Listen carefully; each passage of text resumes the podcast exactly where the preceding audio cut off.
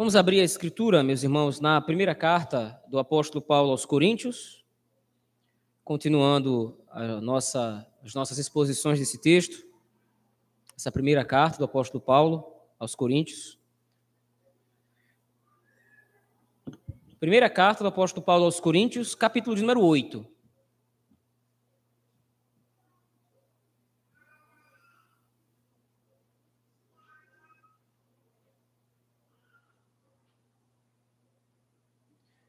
Com a graça do Senhor, nós meditaremos em todo este capítulo.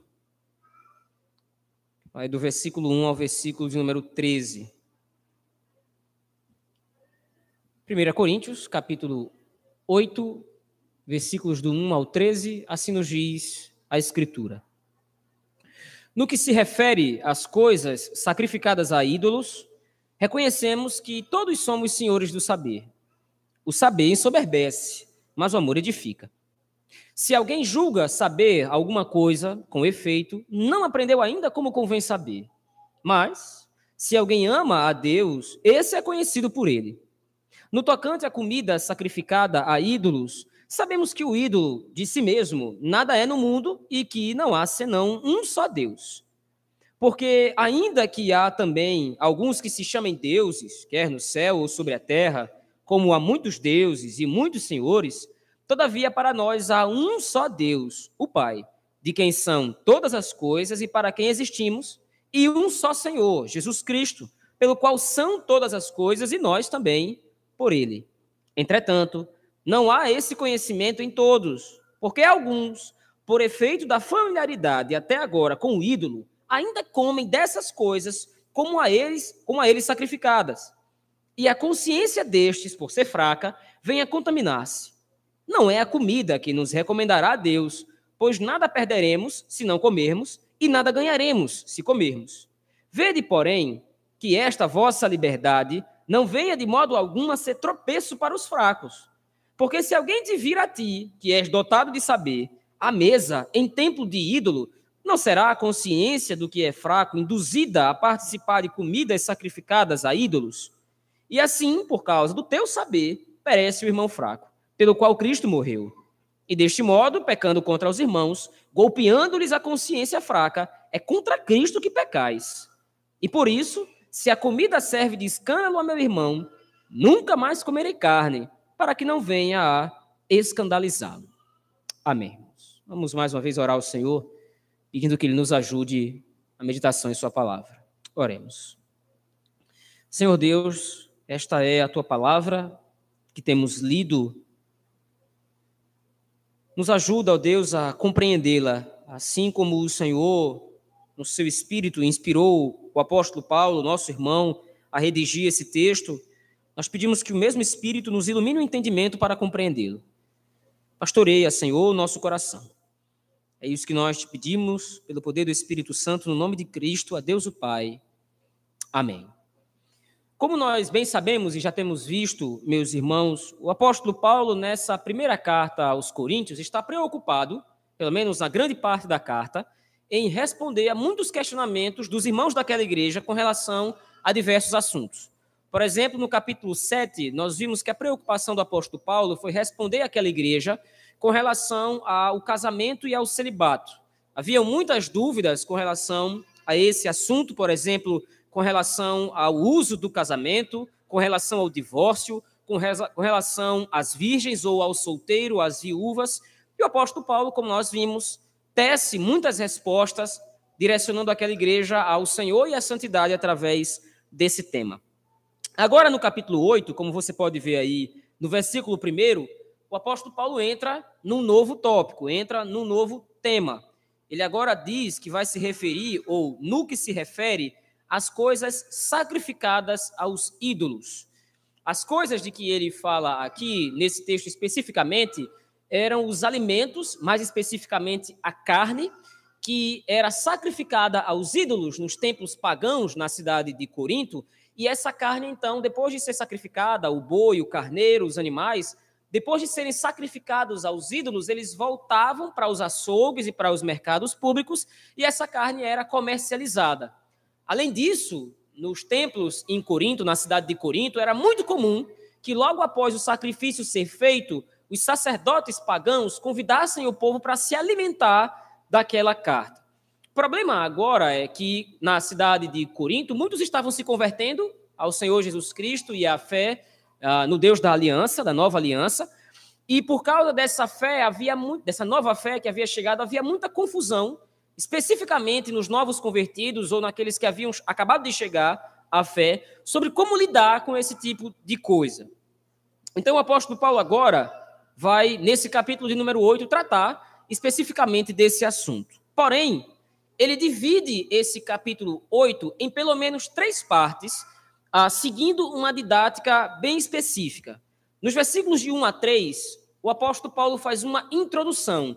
Ele não entra no tratamento do assunto propriamente dito, ele não vai falar ainda sobre a comida sacrificada a ídolos ou aos sacrifícios aos ídolos, mas ele usa esses, esses três primeiros versículos para introduzir o uso da liberdade e como a liberdade deve ser usada em amor, ou, em outras palavras, o apóstolo Paulo introduz esse capítulo falando que nós devemos usar a nossa liberdade, mas, em primeiro lugar, um critério que deve ser levado em consideração é o amor. E esse amor vai ser aplicado no final do texto aos nossos irmãos. Nos versículos de 4 até os versículos número 9, o apóstolo Paulo então entra na primeira parte do argumento, confirmando aquilo que muitos coríntios já pensavam, isto é, não existe ídolo. E se não existe ídolo, a carne sacrificada a ídolo, ela não tem qualquer tipo de efeito no crente. Não é porque uma comida foi sacrificada a ídolo que ela vai ter algum tipo de efeito mágico, corruptor no coração do crente ou coisa parecida. Entretanto, a partir do versículo 9 até o versículo 13, embora isso seja verdade, isto é, embora a comida sacrificada a um ídolo não tenha nenhum efeito sobre o crente, porque só existe um único Deus verdadeiro, isso não quer dizer que eu não tenha de ter nenhum tipo, ou que os irmãos naquela igreja não tinham de ter nenhum tipo de responsabilidade no uso dessas coisas. Eles deveriam levar principalmente em consideração a consciência dos irmãos que ele chama de mais fracos. Vamos então analisar agora o texto, na primeira parte, a introdução nos versículos de 1 a 3. Veja aí. No que se refere às coisas sacrificadas a ídolos, reconhecemos que todos somos senhores do saber. Isso é uma linguagem que o apóstolo Paulo usa, uma linguagem de ironia. Como nós nos lembramos bem, no capítulo de número 4 e no capítulo número 3, o apóstolo Paulo já havia exortado a igreja de Corinto por causa do seu orgulho e da sua arrogância. Os corintos eram homens ou pessoas que tinham muito conhecimento filosófico, muito conhecimento da cultura grega, e eles se orgulhavam desse tipo de conhecimento que tinham. Só que o apóstolo Paulo, no capítulo 3, no capítulo 4, já havia demonstrado que a sabedoria desse mundo é inútil para produzir a fé e para produzir o conhecimento salvífico que conduz ao Senhor. Então, mais uma vez, agora, o apóstolo Paulo está lembrando a igreja de Corinto que conhecimento não é tudo, que conhecimento, na verdade, como ele complementa aí no versículo 1, o conhecimento ou o saber ensoberbece como era o caso da igreja de Corinto. Eles tinham um grande conhecimento filosófico, cultural, histórico, tinham um grande conhecimento dos filósofos gregos e todas essas coisas, mas esse tipo de conhecimento não gerava no coração daqueles irmãos o amor que era necessário para que eles pudessem, de fato, viver em comunhão e rumo à santidade para a qual Cristo os tinha chamado, como ele diz no versículo 2 do capítulo 1. Ele complementa então isso dizendo: Olha, se alguém julga, se alguém acha, noutras palavras, não é? Se alguém julga saber de alguma coisa, se alguém julga ter grande conhecimento, com efeito, não aprendeu ainda como convém saber. Mas se alguém ama a Deus, esse é conhecido dele. A ideia do apóstolo Paulo é muito simples. Os coríntios eram muito arrogantes por causa do seu grande conhecimento. Mas esse conhecimento não estava gerando no coração daqueles irmãos o amor que de fato demonstraria que eles foram de fato salvos em Cristo Jesus. E Cristo os havia chamado para que vivessem em comunhão, para que vivessem em comunhão uns com os outros. Logo, se os coríntios estavam se achando grandes conhecedores, grandes sábios, mas não havia sido gerado no coração deles, ou se não havia amor no coração deles, pelos irmãos, esse conhecimento ele é absolutamente inútil. Por outro lado, como ele diz no versículo 3, se alguém ama a Deus, se alguém de fato está preocupado em servir verdadeiramente ao Senhor, se alguém de fato está genuinamente voltado ao amor a Deus, e ele diz então, ele complementa, esse é conhecido por ele.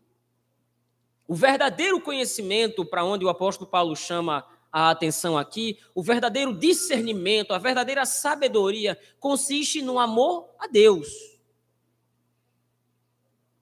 E veja, por que, que o apóstolo Paulo começa falando do amor se ele vai entrar na comida sacrificada aos ídolos? Porque agora os coríntios, por causa da arrogância, eles estavam desprezando os irmãos, como nós vamos ver na segunda parte o conhecimento deles, eles tinham bom conhecimento, inclusive doutrinário. Os coríntios sabiam, os coríntios, muitos dentro da igreja, aliás, não todos, mas muitos dentro da igreja de Corinto sabiam que se alimentar de comida sacrificada a ídolo não era nenhum pecado, porque, como ele vai dizer agora na primeira parte, o ídolo não é absolutamente nada. O ídolo não existe, é uma invenção do coração humana é uma estratégia de Satanás que coloca essas ideias no coração do homem para desviá-lo de Deus. Mas não existem deuses, não existem ídolos pagãos. Entretanto, mesmo que não exista nenhum ídolo, mesmo que não exista nenhum deus pagão, isso não quer dizer que eu possa me alimentar da carne, no contexto aqui de 1 Coríntios, da carne sacrificada a ídolo, me desfazendo ou desconsiderando aquele irmão que tem pelo menos dúvida com relação a isso. O exercício do amor, o exercício da sabedoria, na verdade, deve ser executado em amor. Se eu verdadeiramente fui salvo em Cristo Jesus, se eu verdadeiramente fui chamado à santidade em Cristo Jesus, o Senhor Jesus Cristo, como ele diz no capítulo 2, nos dá a mente de Cristo. E ter a mente de Cristo não significa necessariamente saber todas as coisas, os grandes mistérios do universo, as grandes filosofias da vida. A mente de Cristo me dá instrução para eu poder lidar com a vida diária e comum, principalmente levando em consideração o meu irmão. Não adianta transliterando ou fazendo uma aplicação básica desse, desse primeiro, dessa primeira parte do que o apóstolo coloca aqui, não adianta eu ter grande conhecimento doutrinário se esse conhecimento não me conduz ao amor a Deus através do meu irmão. Eu posso ler todos os livros de teologia do mundo. Eu posso ter todo o conhecimento doutrinário, teológico, filosófico, histórico. Eu posso ser uma pessoa realmente muito sábia do ponto de vista humano.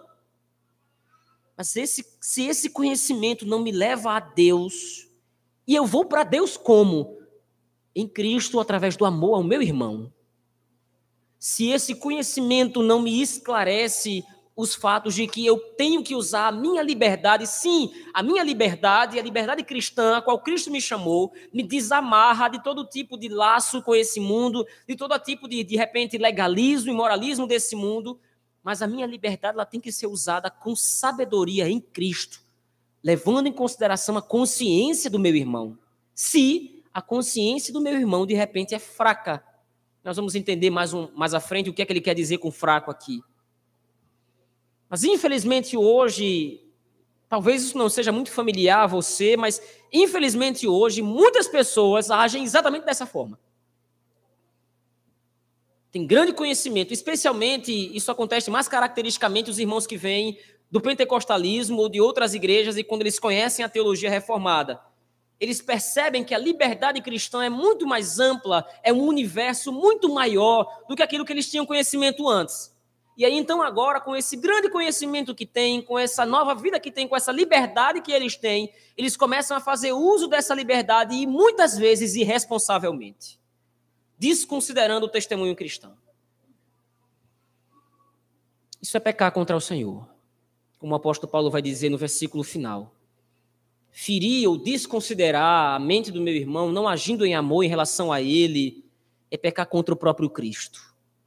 O pecado não reside na coisa em si, mas o pecado consiste em eu desamar, por assim dizer, ou não amar o meu irmão, de fato demonstrando sabedoria e conhecimento. O apóstolo Paulo está humilhando a consciência da igreja de Corinto e, consequentemente, o Espírito também está humilhando a nossa consciência hoje, meus irmãos. É preciso que nós levemos em consideração que o conhecimento que temos precisa redundar em amor a Deus através do nosso irmão. Mas ele entra então na primeira parte do texto. Essa foi apenas a introdução. No versículo número 4, a partir do, até o versículo número 8, então ele entra Primeiro argumento. O argumento aqui do apóstolo Paulo consiste em demonstrar, como disse antes, a confirmação do pensamento de alguns dentro da igreja. Como disse antes, muitos pensavam o seguinte: olha, não existe nenhum ídolo. Como ele vai dizer aí, veja, no tocante à comida sacrificada a ídolos, ele repete essa expressão porque agora ele vai entrar na argumentação propriamente dita. No tocante à comida sacrificada a ídolos, sabemos que o ídolo, de si mesmo, ah, nada é no mundo e que não há senão um só Deus. Porque ainda que há também alguns que se chamem deuses, numa outra versão ou numa tradução melhor, poderia ficar alguns que são chamados de deuses, por mais que hajam no mundo muitos que sejam chamados de deuses, quer nos céus ou sobre a terra, como há muitos deuses e muitos senhores, na cidade de Corinto havia muitos deuses, todavia, para nós há um Senhor, ou um Deus, o Pai, de quem são absolutamente todas as coisas e para quem existimos, e um Senhor, Jesus Cristo, pelo qual são todas as coisas e nós também por ele. O ponto que o apóstolo Paulo argumenta aqui é: olha, de fato não existem deuses. Na cidade de Corinto havia templos em vários lugares da cidade: templo a Zeus, templo a Diana, templo, tem, templos ah, direcionados a Poseidon, há vários deuses do mundo antigo, muitos mesmo. Alguns estimam que na, no mundo greco-romano, dessa época em que o apóstolo Paulo vive, somente no, no Império Romano havia pelo menos mais de 30 mil deuses ou entidades que eram adoradas. E na cidade de Corinto, por ser uma cidade muito populosa, uma cidade muito grande, uma cidade portuária, inclusive, para onde vinham pessoas de várias partes do império, haviam muitos templos, porque essas pessoas não precisariam voltar até Atenas para adorar os seus deuses lá. Elas podiam adorar os seus deuses em outros lugares onde haviam templos pagãos lá uh, para serem adorados. E o apóstolo Paulo está dizendo: olha, existem muitos deuses, no sentido de que há muito culto a deuses que deuses pagãos. Mas não é porque existe muito culto a deuses pagãos que o Deus em si existe. Os ídolos, como ele coloca, não são absolutamente nada em si mesmos. Só existe um único Deus. E aí ele complementa. A existência de Deus aqui ela não é bastante para o apóstolo Paulo. Ele complementa essa existência dizendo: só existe um Deus de quem são todas as coisas. E para quem são todas as coisas. O argumento é muito simples. O cristão tem a liberdade chancelada, confirmada por Cristo, de usar absolutamente todas as coisas que ele tem à sua disposição no mundo. Porque todas as coisas pertencem a Deus. Foi Deus quem criou o tecido, aliás, a matéria-prima que faz o tecido, foi Deus que criou a matéria-prima que faz a bebida, a comida, foi Deus quem criou absolutamente todas as coisas que o cristão pode olhar no mundo. A Deus pertence todas as coisas. E ainda, ele complementa, ligado a isso, ele diz: há um só Deus, a quem pertence todas as coisas, e há um Senhor. A palavra que o apóstolo Paulo usa aqui para Deus e Senhor, não é que ele está fazendo diferença, diferença como se Jesus Cristo fosse um Deus diferente do Pai. O ponto não é esse. Mas o ponto é que o Senhor Jesus Cristo é aquele que representa o pertencimento da criação ao próprio Deus. É em Cristo que todas as coisas existem, como ele diz aí na complementação do versículo 6. Um só Senhor, Jesus Cristo, pelo qual são todas as coisas e nós também por ele. Tudo pertence a Deus em Cristo Jesus. Tudo foi criado por Deus em Cristo Jesus. Logo, se todas as coisas foram criadas por Deus, o pecado não reside nas coisas o pecado reside no coração humano que faz mau uso dessas coisas que foram criadas por Deus. Então, de fato, há uma confirmação do pensamento da igreja, ou de muitos na igreja de Corinto aqui. eles podiam fazer uso livremente de tudo que estava à disposição. O problema não é a coisa. O problema é o uso dessa coisa, levando em consideração o irmão, como ele complementa no versículo 7. Entretanto, uma conjunção adversativa, não há esse conhecimento em todos. Apesar de muitos estarem, de fato, agora se convertendo à fé, muitos na igreja de Corinto estavam conhecendo o Senhor Jesus Cristo, estavam sendo salvos pelo Senhor Jesus Cristo, esses irmãos ainda não tinham o conhecimento total da teologia cristã. Esses irmãos ainda estavam aprendendo, eles ainda estavam lidando com a informação de que só existe um Deus. Isto é, apesar desses irmãos serem verdadeiramente crentes, apesar do Espírito Santo ter agido no coração desses irmãos, eles ainda estavam descobrindo o fato de que só existe um único Deus. Por causa disso, então, eles estavam agora tendo dificuldades de lidar com essa situação, como ele complementa no versículo 7. Não há esse conhecimento em todos, porque alguns, por efeito da familiaridade até agora com o ídolo, ainda comem dessas coisas como a eles sacrificadas, noutra versão, na NVI, por exemplo, o termo aí aparece como sendo sacrifício idólatra. Muitos estavam comendo, ou muitos estavam ainda com dúvida com relação àquela carne, porque eles sabiam que aquela carne, de alguma forma, tinha um teor idólatra sobre ela. Pelo menos assim acreditavam alguns. E então, por causa disso, e a consciência destes, por ser fraca, vem a contaminar-se. A ideia da palavra contaminar aí é de fato uma mente enfraquecida. É como alguém que de fato foi contaminado por uma doença. Ele agora está enfermo, ele está com dúvidas com relação a essa situação. O que é que ele faz agora? Eu agora conheço o Senhor Jesus Cristo, eu agora conheço que o Senhor me salvou, que o Senhor me redimiu, mas eu tenho dúvida. Como é que funciona essa questão da carne é, sacrificada a ídolos? Eu posso comer disso? Se essa carne ela é oferecida a ídolos, a deuses pagãos, eu posso comer disso, mas não só existe um Deus, ou existe mais de um Deus, e, e, esse Deus que eu sirvo agora é rival dos outros deuses. A confusão na mente desses neófitos, desses novos na fé, era muito grande. E o que estava acontecendo é que muitos na igreja estavam simplesmente desconsiderando essa dúvida no coração desses irmãos. O apóstolo Paulo ainda confirma no versículo 8. Ele ainda insiste. Não é a comida que vai nos recomendar a Deus. Ou, em outras palavras, não é a comida que vai nos tornar aptos a estar na presença de Deus. Não é pelo fato de comer ou deixar de comer alguma coisa que eu vou ser bem visto por Deus de alguma forma. Porque se eu não comer, eu não vou perder nada. E se eu comer, eu não vou ganhar absolutamente nada diante de Deus, pelo menos. Mas o ponto em questão aqui é que realmente o apóstolo Paulo diz: os ídolos são nulos, os ídolos são vazios, são só invenções do coração do homem.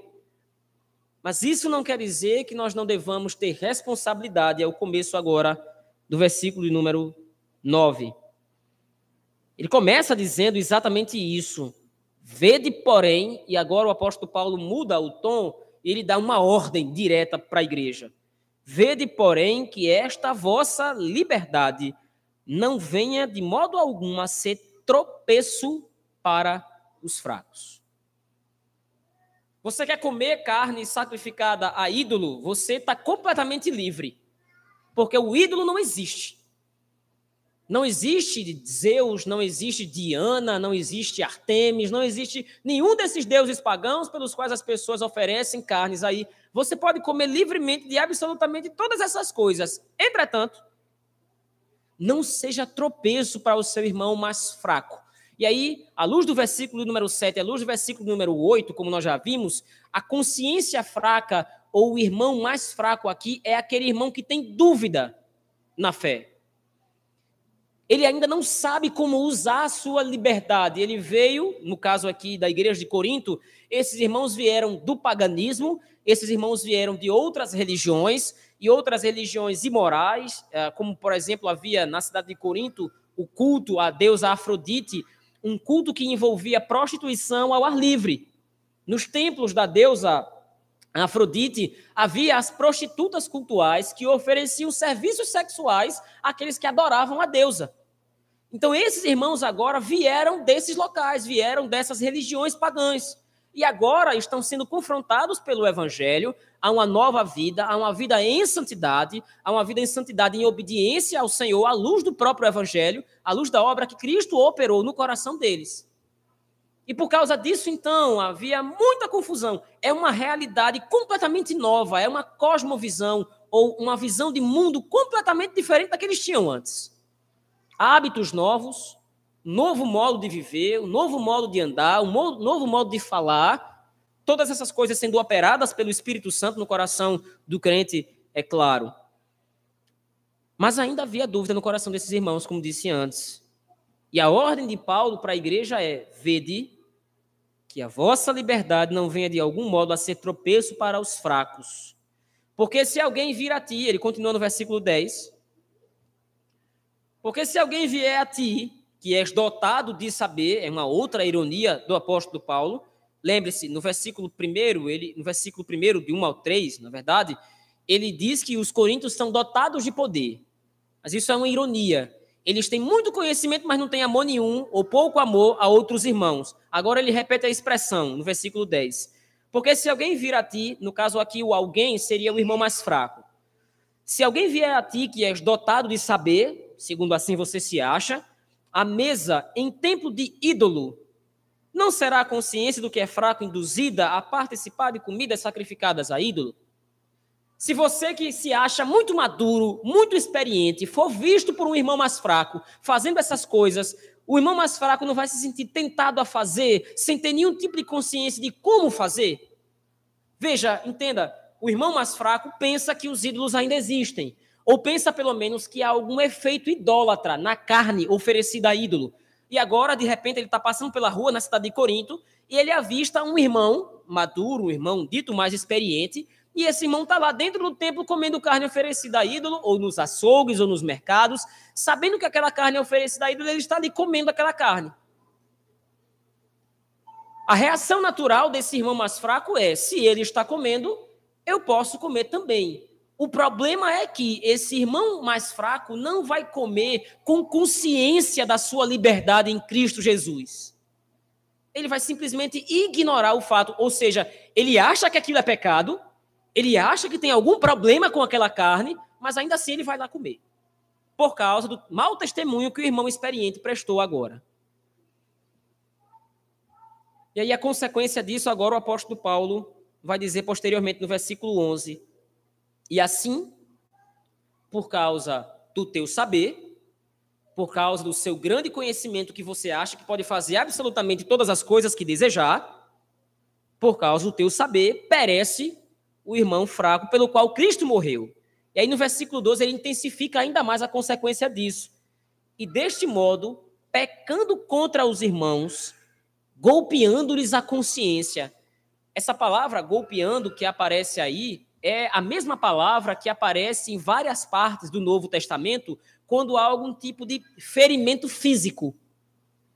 A ideia que o apóstolo Paulo usa aqui é: se um irmão experiente, ou dito mais experiente, faz essas coisas, usa a sua liberdade sem qualquer tipo de responsabilidade, ele está ferindo de fato a consciência do irmão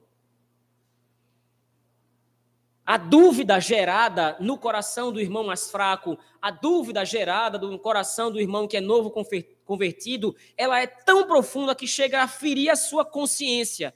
Ele entra de fato num estado de sofrimento, porque ele não tem discernimento ainda para poder lidar com a liberdade, mas ele está vendo um irmão fazer algo que ele acha que é pecado sem ter sido explicado, sem ter sido ensinado, sem que a liberdade cristã fosse expressa para aquele irmão, sem que a existência de um único Deus manifesto em três pessoas fosse pelo menos introduzida àquele irmão, esse irmão mais fraco agora vê o irmão mais experiente fazendo essas coisas, ele tem a consciência ferida. E aí o apóstolo Paulo diz: ferindo ou golpeando a consciência do mais fraco. É contra Cristo que pecais.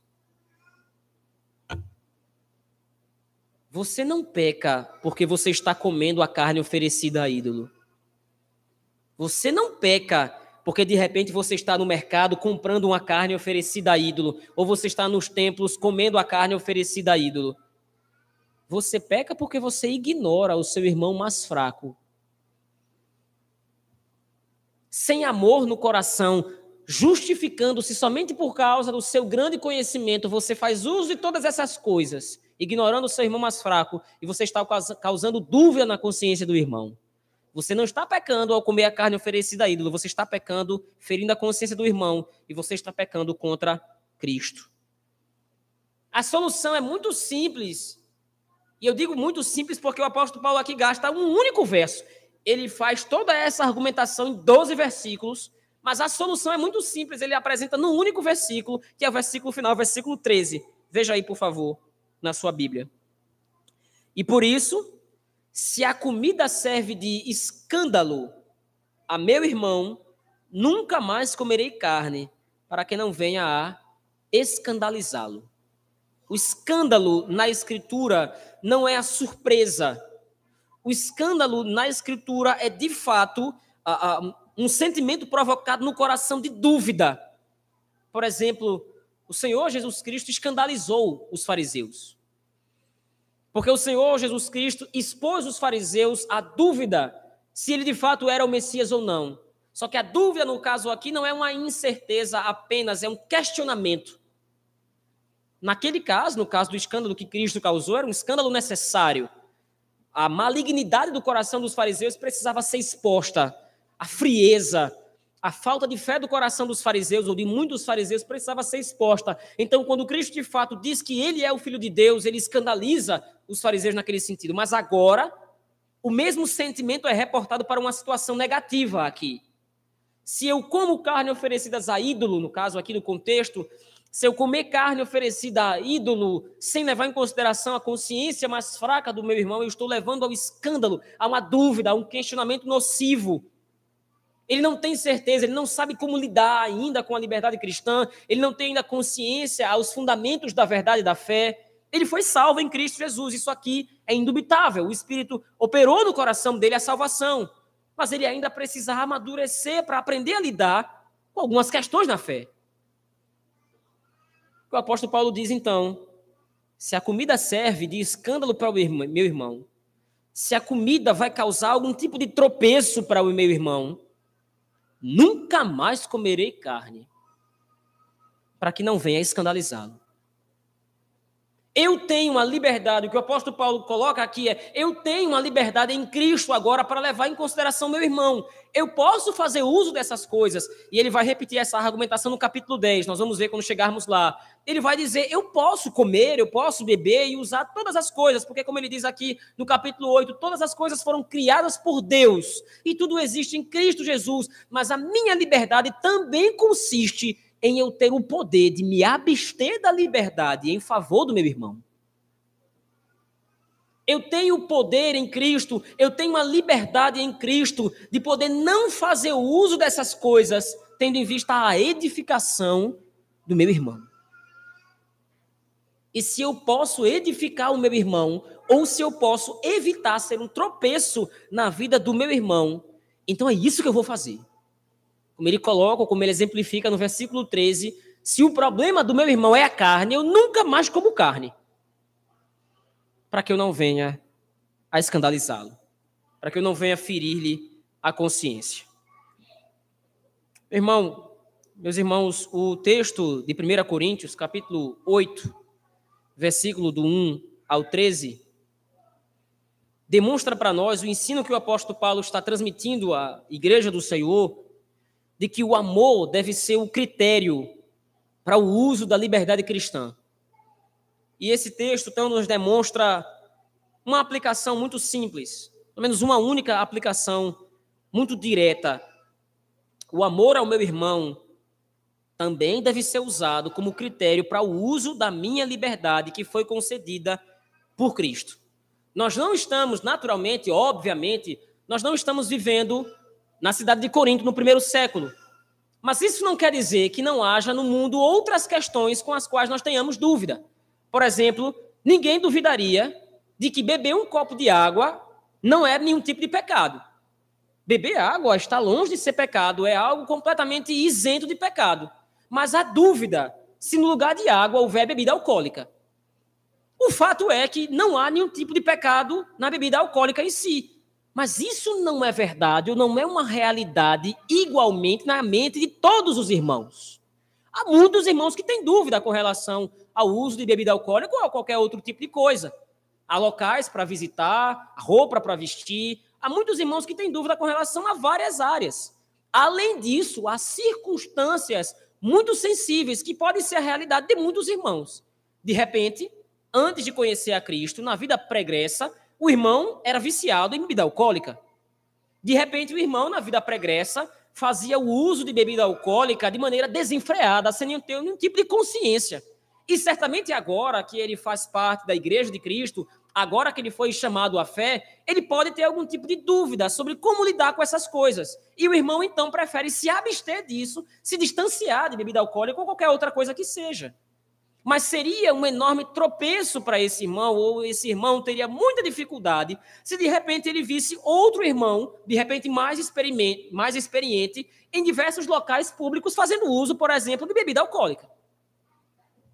Como é que a mente desse irmão ficaria? Nós temos toda a liberdade de usar absolutamente todas as coisas que foram criadas por Deus, como o apóstolo Paulo disse aqui no capítulo 8. Mas o que o apóstolo Paulo insiste nesse texto é: você é livre, sim. Mas você é livre, inclusive, para amar o seu irmão. E essa liberdade consiste em que muitas vezes é preferível que você se abstenha da sua liberdade em favor do seu irmão. Uma coisa que precisa ficar clara à luz desse texto é que o irmão mais fraco aqui é de fato o irmão que tem pouca instrução, ele tem pouca experiência, ele não é o irmão maduro.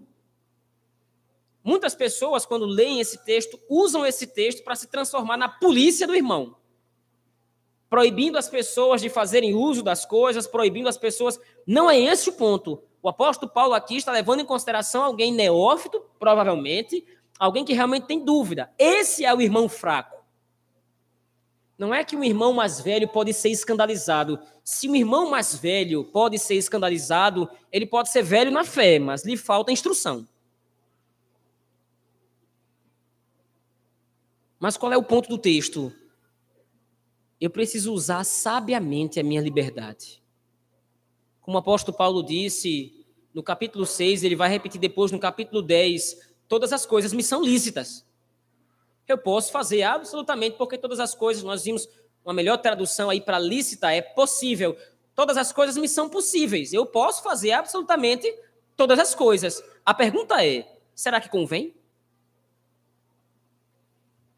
Eu posso lançar mão de tudo que está à minha vista. Posso fazer uso de comida, bebida, veste, tudo que está à minha vista no Senhor, é claro, com sabedoria, eu posso fazer uso de todas essas coisas. Mas é possível em que muitos momentos tudo que é, nem tudo que é possível convém.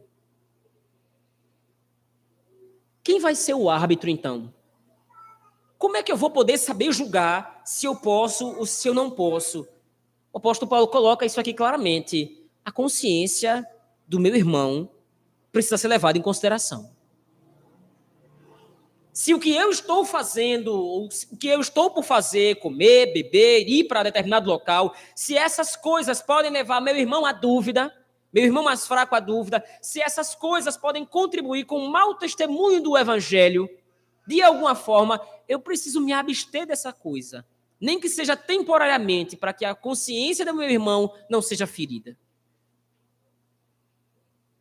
Do contrário, se eu insisto em levar em consideração a minha liberdade, principalmente agora que eu tenho consciência, principalmente agora que eu sei que essa determinada coisa não é pecado. Ainda insisto, por exemplo, no uso de bebida alcoólica. Agora eu cheguei ao conhecimento da teologia reformada ou da teologia bíblica de um modo geral. Eu tenho conhecimento que essa coisa em si não é pecado. Em nenhum momento da Escritura você vê isso registrado. Mas isso, como disse antes, isso não é igualmente consciente em todos os irmãos. O que é que eu faço então? Me abstenho para que a consciência do meu irmão não seja ferida. Não é porque eu sei que posso que devo fazer. Não é porque eu simplesmente tenho consciência da doutrina agora. Ah, é, é, isso, então, é isso que a Bíblia diz, eu posso fazer isso, então tudo bem, eu vou fazer agora, porque a Bíblia está me dizendo, pelo menos, que não é nenhum pecado, não há nenhum tipo de dificuldade em eu fazer isso aqui, então eu vou fazer, pronto, está decidido. Não é bem assim. Você pode, mas talvez não deva em determinado momento, em determinado local, de determinada forma. Lembre-se que você não é crente sozinho. Cristo não morreu somente por você. Como ele diz aí, veja de novo. No versículo número 11. É assim e assim, por causa do teu saber, perece o irmão fraco pelo qual Cristo morreu. Cristo não morreu somente por mim. Não somente, não só eu fui agraciado, beneficiado com o sacrifício de Cristo, o meu irmão também foi. Então o que o texto nos mostra é que há um critério que deve ser considerado no uso da minha liberdade: o amor a Deus, demonstrado através do amor ao meu irmão. Nós estamos livres em Cristo, mas nós não estamos livres de Cristo. Cristo não nos deu liberdade, aliás, Cristo não nos deu autonomia, Cristo nos deu liberdade. E qual é a diferença? Cristo veio para nos libertar do poder do pecado, da condenação ao inferno da ira de Deus. Mas Cristo não nos deu autonomia para fazermos o que nós queremos. Há um critério a ser usado. Desfrute da criação. O Senhor criou todas as coisas boas para que o homem pudesse fazer uso de tudo que está aí à vista, tudo que está à disposição. Desfrute da criação, coma, beba e dê glória a Deus, satisfeito por Deus ter sido tão sábio ao ponto de criar todas essas coisas de uma maneira tão boa. Use a criação. Mas lembre-se, pode não ser conveniente você fazer tudo, uso de tudo a todo momento. Pode ser que ao longo da sua caminhada você precise deixar de fazer determinada coisa em favor de um irmão que ainda não tem a mesma compreensão na fé que você tem. Conhecimento, meus irmãos, conhecimento teórico, ele ensoberbece, como disse o apóstolo Paulo. A diferença do conhecimento que causa soberba para o conhecimento que procede de Deus é o amor a Deus. E como disse anteriormente, esse amor vai ser manifesto levando em consideração a vida e a consciência do meu irmão. Eu quero concluir aqui, meus irmãos, citando um trecho, um escrito de João Calvino. João Calvino foi um dos maiores teólogos da história da igreja. E ele escreve uma das maiores obras teológicas de todos os tempos, As Institutas da Religião Cristã. E João Calvino, então, esse teólogo tão brilhante, que fez essa obra tão brilhante, ele escreve falando exatamente sobre a liberdade cristã. Nada é mais claro do que essa norma, que façamos uso da nossa liberdade, se ela resulta na edificação de nosso semelhante. Mas se nosso semelhante não for beneficiado, então que nós nos privemos dela que eu faça uso da minha liberdade, dando graças a Deus, porque Ele me libertou. Mas eu devo fazer uso dessa liberdade somente para benefício do meu irmão, meu e do meu irmão. Se de alguma forma essa liberdade é danosa ao meu irmão, eu devo me privar dessa liberdade. Ao nos dar liberdade do pecado, meus irmãos, Cristo nos deu a graça de usarmos tudo que ele criou e que colocou à nossa, nossa disposição para sua honra e para sua glória. O que vai incluir o uso e o exercício do verdadeiro conhecimento. Aquele conhecimento que procede de Deus e que me leva ao amor a Ele. E esse amor edifica a igreja do Senhor. Vamos orar ao Senhor nosso Deus, meus irmãos. Pai Todo-Poderoso, obrigado, Senhor, por nos ter esclarecido a mente com relação à liberdade cristã que o Senhor nos entregou em Cristo Jesus, esse benefício maravilhoso que o Senhor nos entregou. Mas nos ajuda, Senhor, nos dá discernimento, sabedoria em Cristo, para usarmos a nossa liberdade, sim, para desfrutarmos de tudo aquilo que o Senhor criou, bom e agradável na criação, que o Senhor colocou na criação. Mas nos ajuda a fazer uso da nossa liberdade também, levando em consideração, se for possível, a consciência dos nossos irmãos. Sobretudo, a consciência dos nossos irmãos mais fracos, que ainda não têm, de repente, a mesma experiência, o mesmo conhecimento na fé que nós temos. Mas nós te pedimos, amadurece o coração dos nossos irmãos. Não lhes permita, Senhor, viver fracos de consciência por muito tempo. Edifica o coração dos nossos irmãos na tua palavra, no conhecimento do Senhor, à luz do teu espírito para que possam ter a consciência fortalecida e então também eles fazerem uso da criação e de todas, todas as coisas para a tua honra e para a tua glória. Mas, sobretudo, Senhor, e mais importante para nós, mais até mesmo do que a nossa liberdade no uso das coisas, edifica-nos, fortalece a tua igreja, o conhecimento do Evangelho em Cristo, no poder do teu Espírito, para que possamos continuar dando testemunho de Ti para a tua honra e para a tua glória, Senhor.